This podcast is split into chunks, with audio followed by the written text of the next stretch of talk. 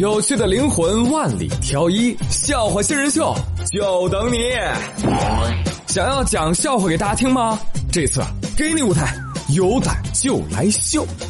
那查看节目下方的参赛流程，下个大咖主播就是你，耶！本节目由喜马拉雅独家出品，认真吐槽，实力搞笑，戏足了多。今晚啪啪啪，今晚啪啪啪，今晚啪啪啪。接下来，让我们有请下一位学员登场。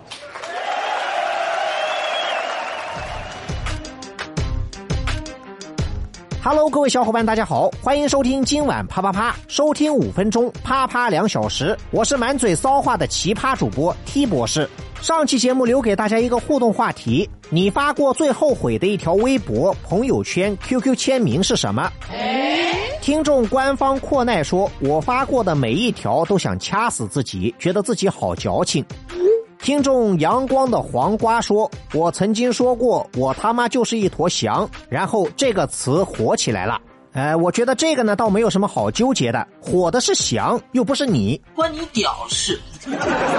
听众木子蛇语说，前年发过一条朋友圈，是一张我和我的好朋友的照片，被我爸看见了，他认出了我的好朋友，却没有认出我，还问这个老女人是谁呀、别叫我爸爸，我没有你这样的女儿。呃，感谢这位木子同学说出了你的遭遇，所以呢，我决定在你的伤口上继续撒盐。那么本期的互动话题就是：什么时候你忽然觉得自己已经变老了，不再是一个宝宝了？呃，那么首先呢，来说我自己，当我打开某个网站，弹出一个对话框，请问你是否已经年满十八周岁？我选了 yes，但是良心已经不会痛的时候，我觉得自己已经成熟了。住口！无耻老贼！Lady Go！欢迎进入到今天的新闻实验室，一起来了解一下地球上又有哪些奇葩搞出了大新闻。我们总是可以在网上看到贪官被抓的新闻，很多人都有一个疑问：那些贪官被抓了之后，他们的家人会不会受到影响呢？比如说呢，我有一个同学，他爸爸以前是当局长的，后来被抓了。前不久呢，我又碰到了这个同学，听说呢，他也当上了公务员，而且呢，已经混到了科长。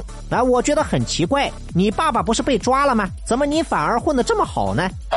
呃，据说呢，在他找工作之前，他爸爸跟他说了这样的一番话：以前我当局长的时候，我说的话还不一定管用，但是现在我进来了，我想叫谁来陪我，也就是一句话的事。儿子，你放心去找工作，没有人敢不要你。真的这么厉害？真的这么厉害？所以，我这个同学现在最大的心愿就是希望他爸爸永远都不要出来。最近呢，就有这么一条新闻。话说，上海警方接到群众举报，捣毁了一个诈骗团伙，而且这个举报的人就是这个团伙的内部成员。据了解，是因为现在正好到了年底发奖金的时候，这个诈骗团伙的成员都等着发年终奖。面对这个小小的要求，这个团伙的领导非常爽快的拒绝了。于是，其中一名成员威胁领导：“要是你不发奖金，那我们就同归于尽吧。”哦，原来你勒索我。领导觉得他是在开玩笑，我不相信你这么有种。没想到这名员工后来真的报了警，要求警察来为他主持公道。于是后来就没有后来了。出卖我！对不起，我是卧底。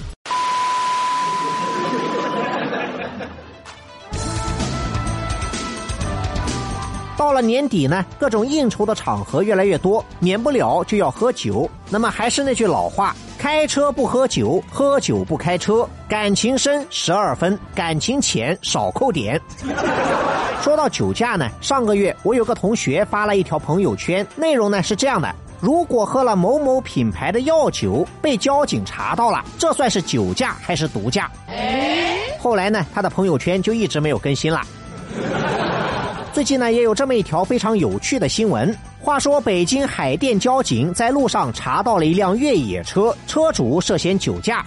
当时车上还有一个人，这个人呢是被车主叫来的代驾司机。交警觉得很奇怪，既然你已经请了代驾，为什么还要自己开车呢？据车主说，他是怕这个代驾司机开不惯他的车，所以呢，他才亲自上阵教他应该怎么开。想学啊你？我教你啊！最终呢，这名车主不但被罚了一千五百块，还被吊销了驾照。一顿操作猛如虎，一看罚款一千五。而这个代驾司机呢，觉得自己很委屈啊，他非要自己开，我能怎么办？我也很绝望啊！都说顾客是上帝，我只能听他的嘛。警察叔叔表示，明知道他喝了酒，你还敢坐他的车，搞不好你真的会见到上帝。我不怕，就算杀了一个我，还有千千万万个我。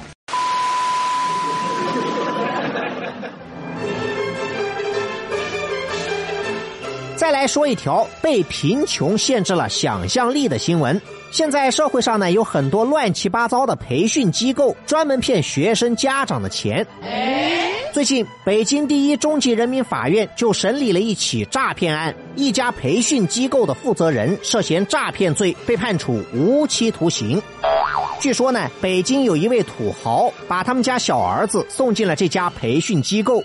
这个培训机构的负责人呢，就跟他说：“哎呀，你们家小孩不得了，他是神仙转世，你让他拜我为师，在老夫的教导之下，你儿子将来就可以统一世界。我有朝天鼓，也有灵光，仙人转世，神仙下凡，我终于等到你了。”他还说呢，你儿子现在之所以还没有统一世界，是因为他还没有觉醒。只要你肯花钱购买一些珍贵的历史文物，就可以帮助他找回前世的记忆。这本《如来神掌秘籍》是无价之宝，我看与你有缘，收你十块钱传授给你吧。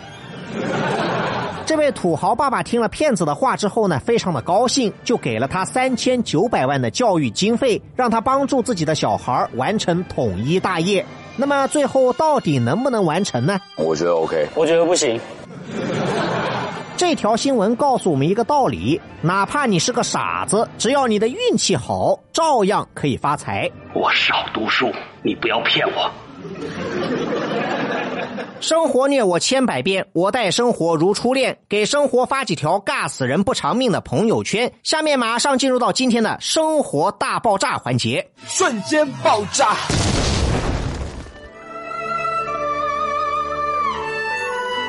现在天气呢是越来越冷，大家都变成了起床困难户。夏天把你叫醒的是阳光，而冬天能逼你起床的就只有膀胱了。而南方和北方呢又不一样，北方过冬有暖气，南方过冬就只有一身正气。很多的南方人强烈要求像北方一样集中供暖，这个口号呢喊了很多年，为什么一直都没有实现呢？今天的生活大爆炸，我们就来聊一聊这个问题。话说，中国的集中供暖线以秦岭淮河为界，跟南方北方的自然分界线呢是一样的。这条线以北的地区有暖气，而南边呢就没有。为什么没有呢？因为南方地区从来就没有做过这方面的规划。集中供暖是一项大工程，必须要先做好城市规划，确定好供热体制和热源，然后呢才会建设管道。而南方地区呢，连工程规划都没有，也就谈不上建设了。嗯，首先，由于南方地区的城市在建设过程中从来都没有考虑到加入供热系统，基础设施呢几乎为零，从零做起，施工难度呢就特别大。南方地区的生活用电呢，基本上是水力发电，而北方呢是火力发电。只有用火电烧出来的蒸汽呢，才能作为热源。如果南方要建设暖气，还要重新建火电厂。除此之外，在城市里还要建设很多的大型锅炉房，还要铺设管道。要铺管道呢，就要把地面都挖开，而且呢，还要把管道接入每一栋建筑物。也就是说呢，要建设暖气，还要先拆房子。这样算下来的话呢，没有几十年的时间是搞不定的。就算搞定了这些问题，从暖气的使用效率上来说，南方也要比北方差很多。北方地区的冬天时间长，集中供暖的天数可以坚持很久，而南方地区大部分处于亚热带，冬天呢并没有那么长，甚至有些地区冬天根本就不冷。要是搞集中供暖，大部分时间都用不上，会造成资源的浪费，怎么算都划不来。所以有人说呢，南方人用暖气还不如开空调，空调的电费都比北方的供暖费便宜，但是效果呢显而易见是比不上暖气的。嗯，目前网上大部分南方的网友呢都赞成南方需要集中供暖，因为大家确实冷得受不了。呃，当然，迫于现实存在的客观问题呢，短时间内南方地区没有办法实现供暖，这个呢我们也还可以接受。但是也有一些所谓的专家指出，是因为南方人的身体素质不适合用暖气，这就有点站着说话不腰疼了。大家都是人，试问谁不想过一个舒服的冬天呢？希望在不远的将来，那些真正负责任的专家可以研究出一个适合我们南方人的供暖方法。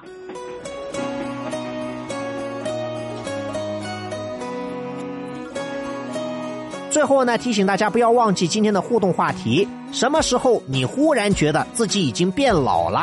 我是奇葩主播 T 博士，下周我们继续啪啪啪。都可以随便的，你说的我都愿意去。小火车摆动的旋律，都可以是真的，你说的我都会相信，因为我完全信任你。细腻的喜欢，毛毯般的厚重感，晒过太阳，熟悉的安全感。分享热汤，我们两只汤匙一个碗，左心房，暖暖的好饱满。我想说，其实你很好，你自己却不知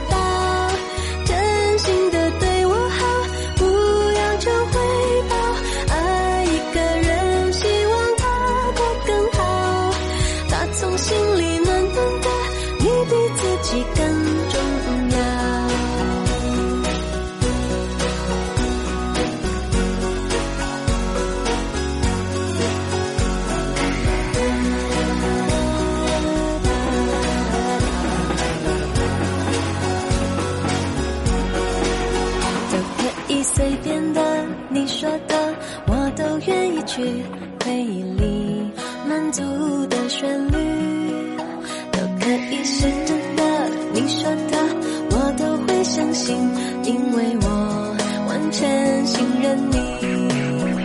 细腻的喜欢，你手掌的厚实感，什么困难都觉得有希望。我哼着歌，你自然的就接下一段。我知道，暖暖就在胸膛。我想说，其实你很好，你自己却不知道，真心的，